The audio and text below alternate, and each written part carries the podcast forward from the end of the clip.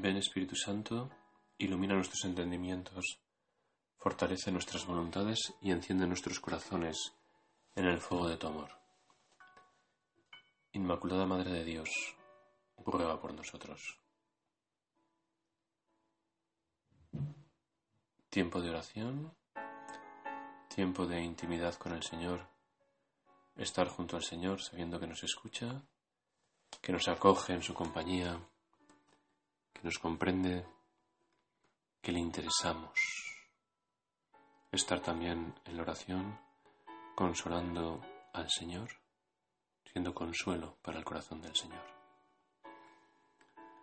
Viernes de la primera semana de Cuaresma, la liturgia de la palabra de la misa nos regala el Salmo 129 como salmo responsorial. Desde lo hondo a ti grito, Señor. Vamos a hacer nuestra oración saboreando este salmo. Lo tenemos entero en la descripción. Desde lo hondo a ti grito, Señor. Empieza nuestro tiempo de oración con fuerza, con mucha fuerza, nada más y nada menos que con un grito. Y el grito desde lo hondo, desde lo hondo de nuestros corazones. Abrir nuestra intimidad ante el Señor y liberar lo que tenemos ahí. Gritar al Señor. Nuestras dudas, nuestros miedos, nuestras incertidumbres, nuestras alegrías. ¿Qué tenemos dentro? Quizá no somos conscientes del todo hasta que en la oración, ante este Dios que es Padre, ante Cristo que dio y da su vida por mí, con esa confianza filial y ese agradecimiento por sabernos salvados, abramos el corazón, dejemos salir, podemos gritar desde lo hondo, a ti grito, Señor. Si llevas cuenta de los delitos, ¿quién podrá resistir? Pero de ti procede el perdón. Confianza total en la misericordia de Dios.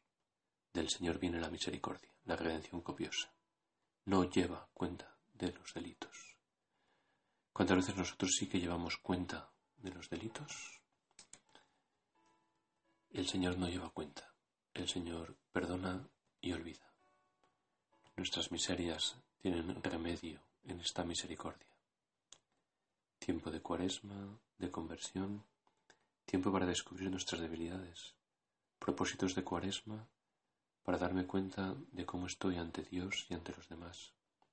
Quizás a estas alturas de la cuaresma casi recién empezada, ya nos hemos dado cuenta que no cumplimos propósitos, nos hemos y nos sabemos necesitados de conversión.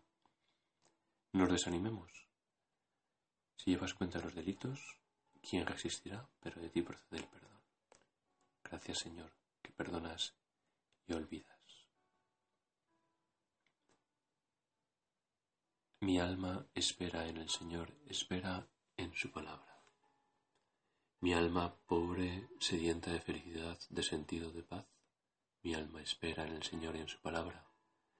En primer lugar espera en esa palabra de Dios hecha carne, que viene a la búsqueda de mis debilidades. Como pastor buscando la oveja perdida me carga sobre sus hombros esta palabra hecha carne que cargó con nuestros pecados y que muriendo nos dio la vida. Mi alma espera en la palabra del Señor recogida en la Sagrada Escritura, alimento en nuestro caminar. Qué regalo si dejamos que nos ilumine, nos guíe en el camino cuaresmal. Palabra viva y eficaz que actúe en nosotros, que actuará en nosotros si la dejamos, si la volvemos a pasar por el corazón en el tiempo de la oración. Mi alma aguarda al Señor más que el centinela la aurora. Vivir así, aguardando al Señor, aguardando el encuentro con Él en la Santa Misa y en la comunión, si podemos, diariamente, aguardando el encuentro con el Señor en el tiempo de oración, aguardando al Señor en las sorpresas y en sus visitas de cada día, en las personas, en los aconteceres, aguardar. Mi alma aguarda al Señor hasta el encuentro cara a cara con el Señor. Mi alma aguarda al Señor, pero también el Señor me aguarda a mí. El Señor me espera en el tiempo de oración. El Señor está esperando que grite ante Él, que me llene de confianza. Está esperando llenarme con su palabra.